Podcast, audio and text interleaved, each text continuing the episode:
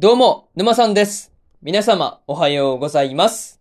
今回はですね、そのビスクドールは恋をするの12話の感想ですね。こちら、語っていきますんで、気軽に聞いていってください。というわけで、早速ですね、感想の方、入っていこうと思うわけですが、まずは一つ目ですね。夏休みの宿題が、というところで、若菜の元にマリンからですね、助けてっていう風なメッセージが届いていたわけなんですが、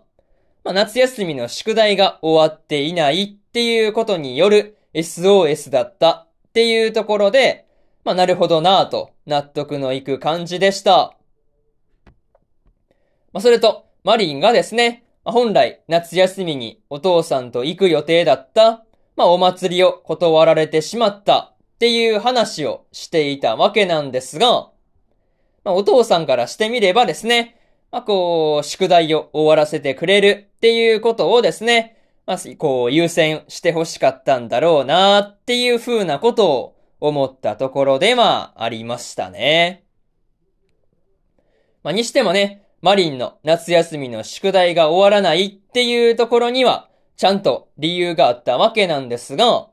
まあ、読者モデルのバイトをしているからなんだっていうところで、まあ、そういうところでちゃんと理由があったっていうところで、本当に理由がわかると、まあ、宿題が終わらないところっていうのはね、すごく納得のいったところですね。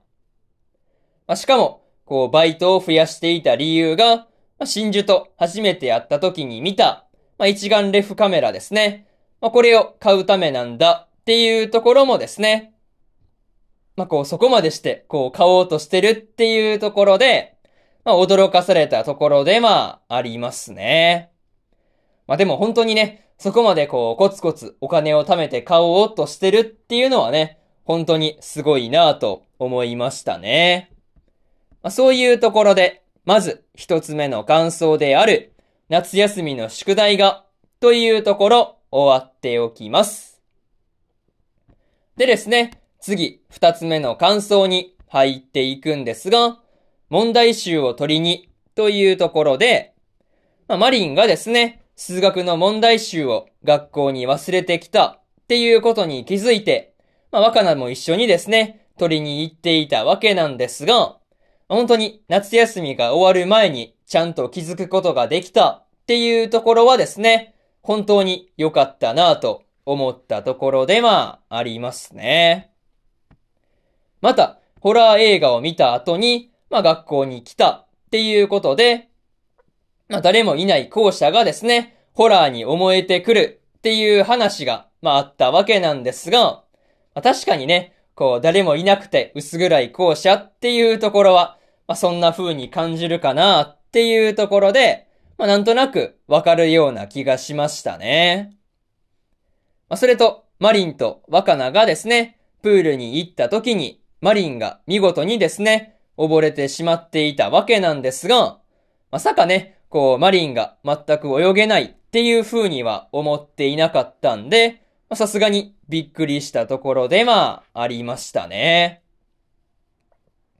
ま、にしてもね、こう、マリンの言っていた、ま、砂浜に座って波の音を聞きながら海を眺めるのが好きだから、泳げなくても海に行きたくなるっていうところはですね、まあ、なんていうか、まあ、そういう楽しみ方もあるんだなっていうところで、まあ、こう、興味深いところではありますね。そう。まあ、そういう風に感じたよっていうところで、まず、えー、二つ目の感想である、問題集を取りに、というところ、終わっておきます。でですね、次、三つ目の感想に入っていくんですが、二人でお祭りへ、というところで、マリンと若菜がですね、約束通り、二人でお祭りへと出かけていたわけなんですが、若菜が、こう、うなじにですね、うなじを見てドキッとしたっていうことを知って、マリンがですね、露骨にうなじをアピールし始めるっていうところがですね、微笑ましかったところではありますね。まあ、とはいえ、お祭りを楽しんでいく中で、まあ、リンゴ飴とかお好み焼きをですね、買いまくっていたわけなんですが、まあ、勢いでそれだけ買って食べられるっていうところがですね、なかなかすごいなぁと思ったところではありますね。また、こう、花火が始まって、それを鑑賞している時にですね、マリンの下が、まあ、ブルーハワイのせいで、まあ、青くなってしまっていたわけなんですが、まあ、それはね、こう、マリンも分かった上で買っていたわけなんですが、そんな、こう、青くなっている舌を見た若菜の反応っていうところもですね、なかなか面白いところではありましたね。まあ、それと、まあ、こう、祭りが、まあ、こう、終わってきてからですね、まあ、鼻緒がずれて歩けなくなってしまったマリンをですね、若菜がおんぶして帰るっていうことになっていたわけなんですが、まあ、その時にですね、若菜がマリンのことをですね、まあ、こう、いい匂いがするっていう風にね、感じたりとか、まあ、そういうところで意識してしまっているっていうところもね、見ていて楽しいところでした。まあ、そういうところで、三つ目の感想である、二人でお祭りへというところ、終わっておきます。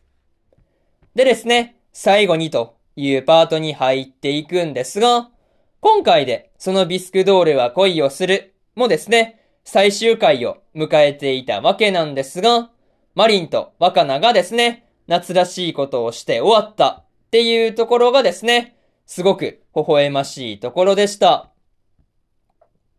また、ホラー映画を見たことで眠れなくなったマリンがですね、若菜に電話をかけてきて、いろいろと話をしているっていうところもね、個人的に結構好きなところだったりするというところですかね。まあ、それと、最後にですね、マリンが若菜にですね、好きだよって言っていたわけなんですが、まあ、こう、若菜が起きている間には絶対言えないセリフだなっていう風に感じたところですね。まあ、とりあえず、ここからの若菜とマリンの関係に進展があるのか気になるところではあるんで、まあ、ぜひとも続編が制作されてほしいところではありますね。まあ、そういうところで、今回のそのビスクドールは恋をするの12話の感想ですね。こちら終わっておきます。でですね、今まで、今までにもですね、1話から11話の感想は、それぞれ語ってますんで、よかったら、今までの話もですね、思い出すっていう意味で聞いてみてはいかがでしょうか。そしてですね、今日は他にも2本更新しておりまして、東京24区の10話の感想と、ありふれた職業で世界最強の2期の11話の感想ですね。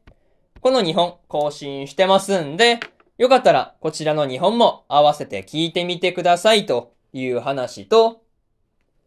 明日はですね、怪人開発部の黒市さんの11話の感想と、スローループの第12話の感想、そしてですね、ワッチャプリマジの第24話の感想ですね。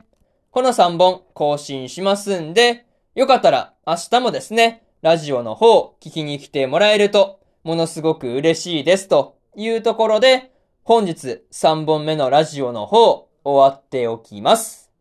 以上、沼さんでした。それじゃあまたね。バイバイ。